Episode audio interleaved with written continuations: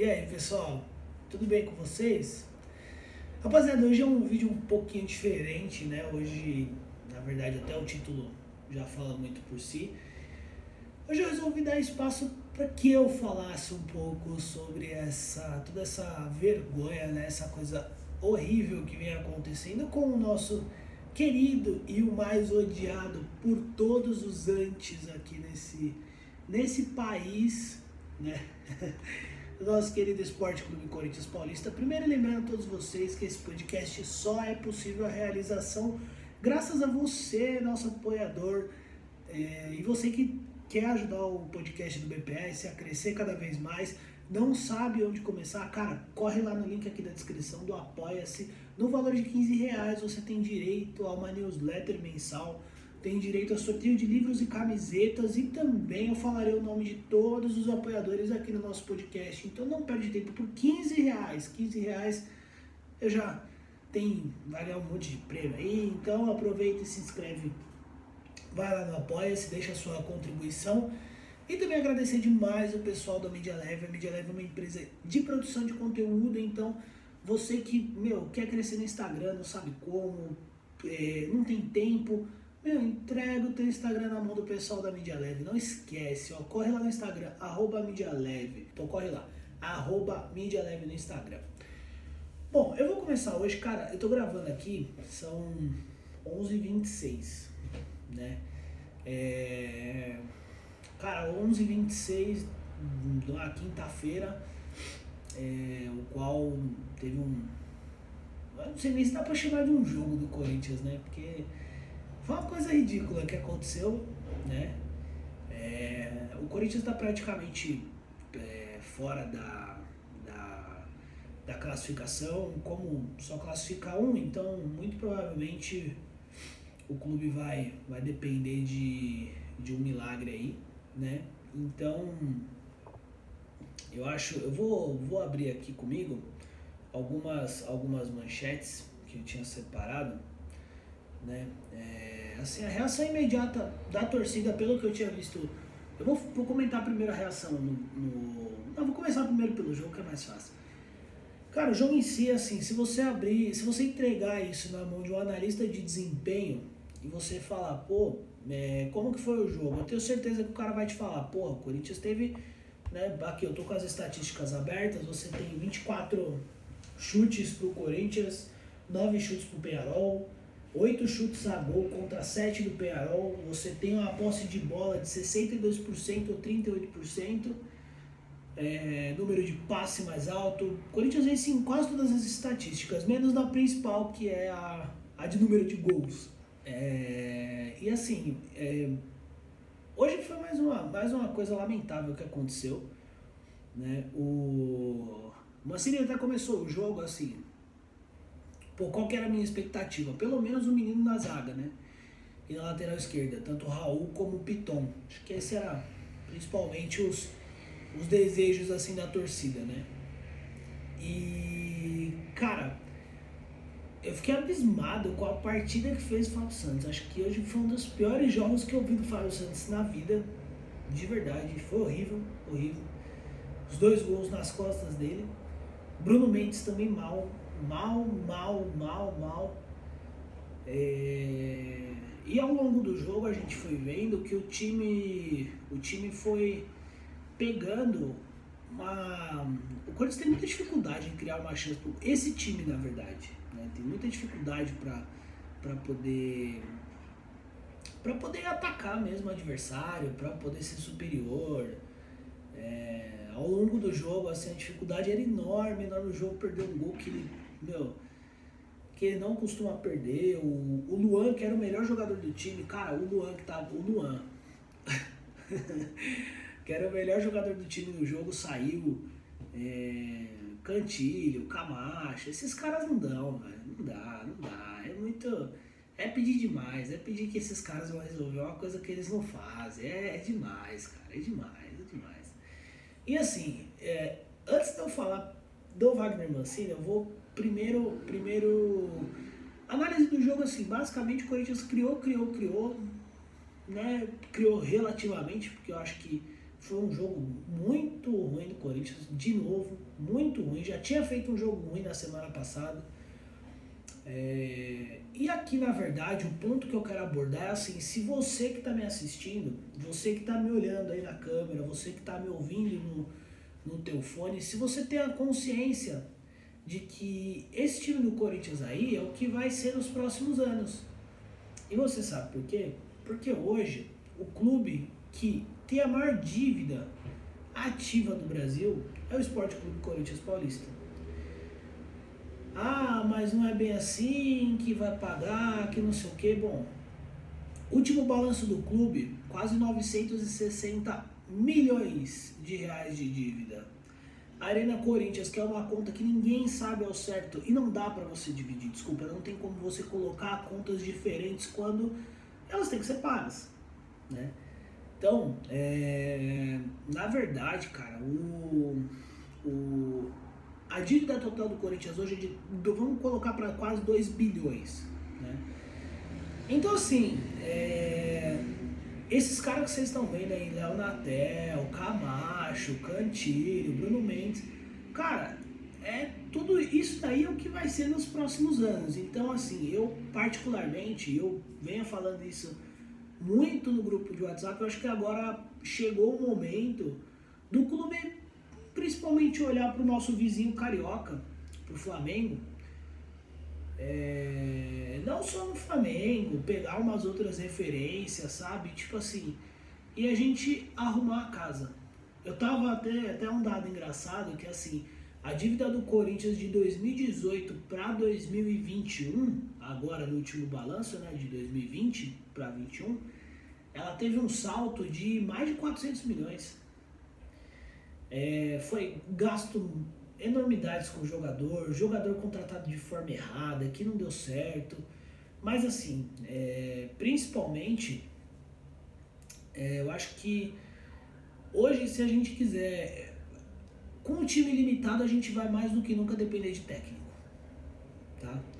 É, Para quem acompanhou 2017 de perto, né, não pegava determinados jogos específicos tal, mas viu de perto que o trabalho do Carilli, por exemplo, foi muito bom. E por que, que eu pego 2017 como referência? Claro, longe de comparar a qualidade técnica de um time ou de outro, né? porque o 2017 era claramente um time melhor. Né? O próprio jogo, propriamente, jogava muito.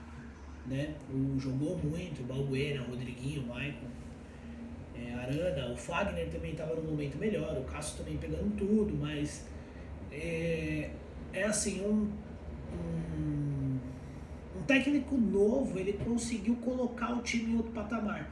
Porque era um time desacreditado também. E eu não falo propriamente de ser campeão, porque com esse time eu particularmente acho impossível, acho que a maioria acha impossível você falar em título que de temporada, falar alguma coisa de título, porque é, é muito complicado, cara, você falar assim, você vê em campo meu, esses caras que têm oportunidade, assim, eu, eu quero eu quero debater, meu, Cantilho, Camacho, cara, não dá, velho. Chega, mano. Chega.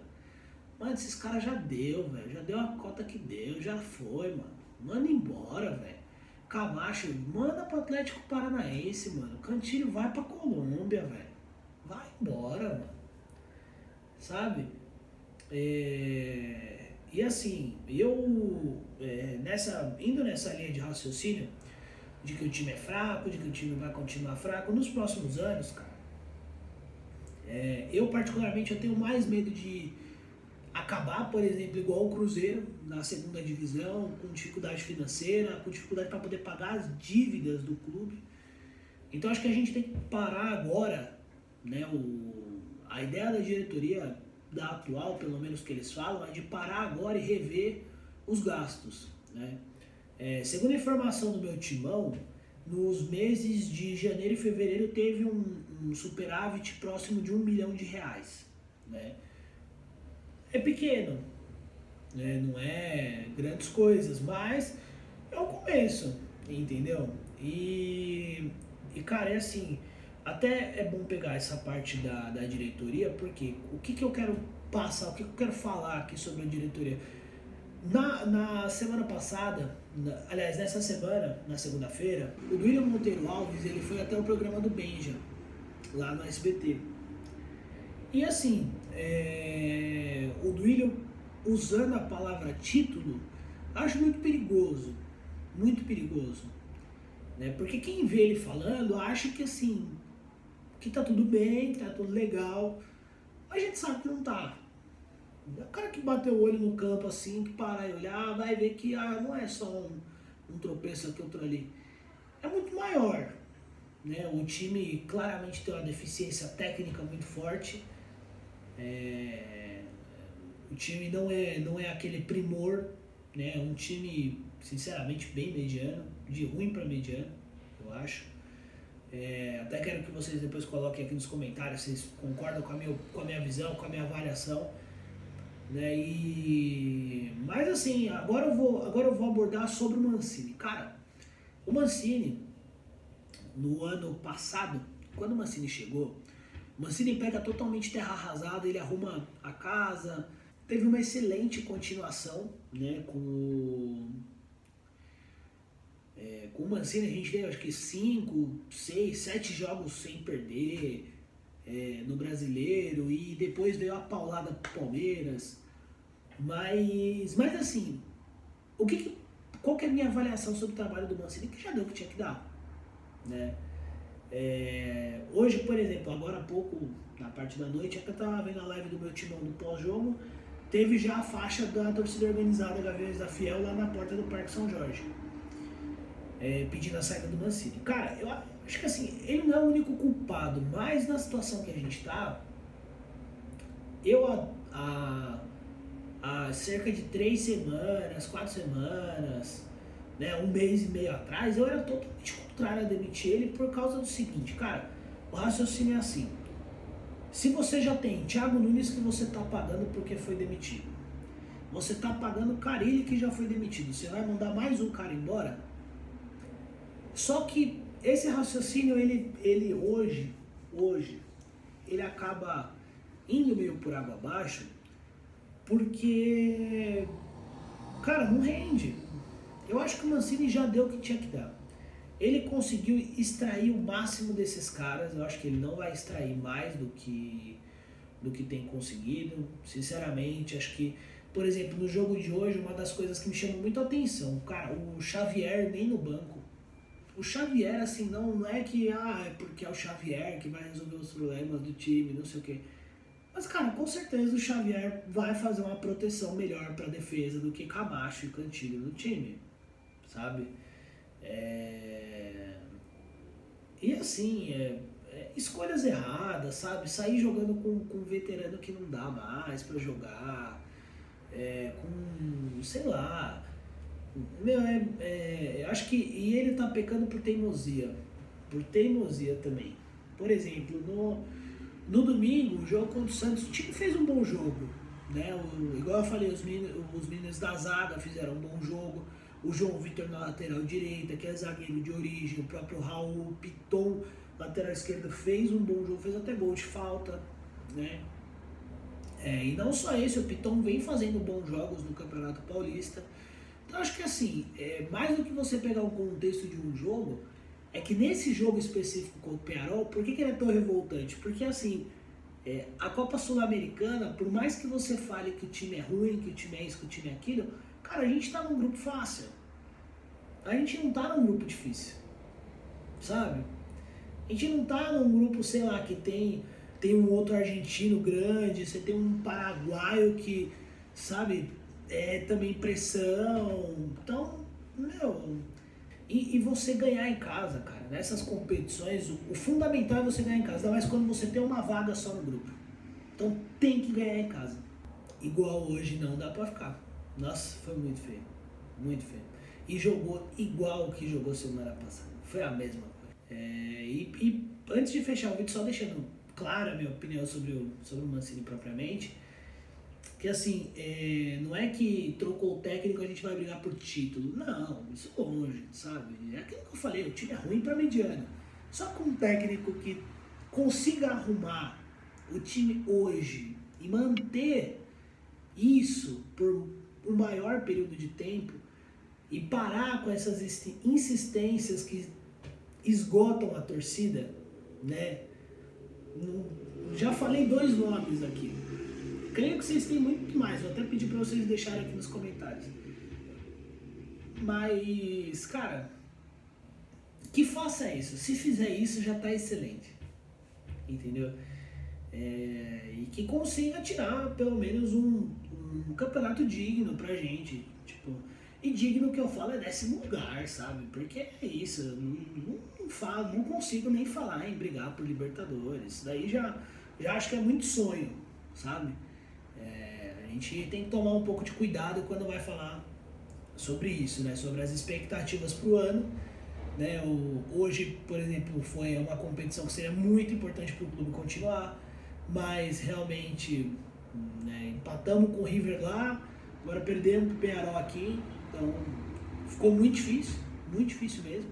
Copa do Brasil, sinceramente não sei o que esperar, nós vamos jogar contra o Atlético Goianiense, não sei o que, que o que, que pode ocorrer. Campeonato Brasileiro, que é a minha maior preocupação, acho que no Brasileiro a gente ainda tem um time ok para poder né, brigar ali pelo meio de tabela, não mais que isso. Acho que essa tem que ser a nossa postura. E saber, principalmente, eu vou bater nessa tecla aqui assim, a gente tem que saber que nos próximos anos o Corinthians não vai montar time para brigar por título. Não adianta cobrar, pedir para a diretoria gastar, e se gastar tá errado, mano. O dinheiro que pegar, os caras têm que pegar e jogar em dívida. Você tem uma dívida muito grande para ser paga, é um rombo muito grande, cara. E ou você paga, ou então vai virar um cruzeiro. O cruzeiro tá aí, mostrou como é que é, como, qual que é o caminho para você beirar a falência. Sabe? É, e tá difícil pro Cruzeiro se reerguer, não tá fácil. Então, assim, o time é limitado, o time é limitado. Então, que traga um técnico que, que jogue com o que tem, mas que coloque os melhores em campo. Porque esses, esses caras que o Mancini vem escalando é difícil. É muito difícil. Hoje eu tava acompanhando no Twitter, cara, a torcida tava revoltada, pedindo a saída do Mancini, é, xingando todo mundo, revoltada com, com o Fagner depois do jogo, né? Que Fagner até falou, ah, a gente gosta de sofrido, que não sei o quê pedindo.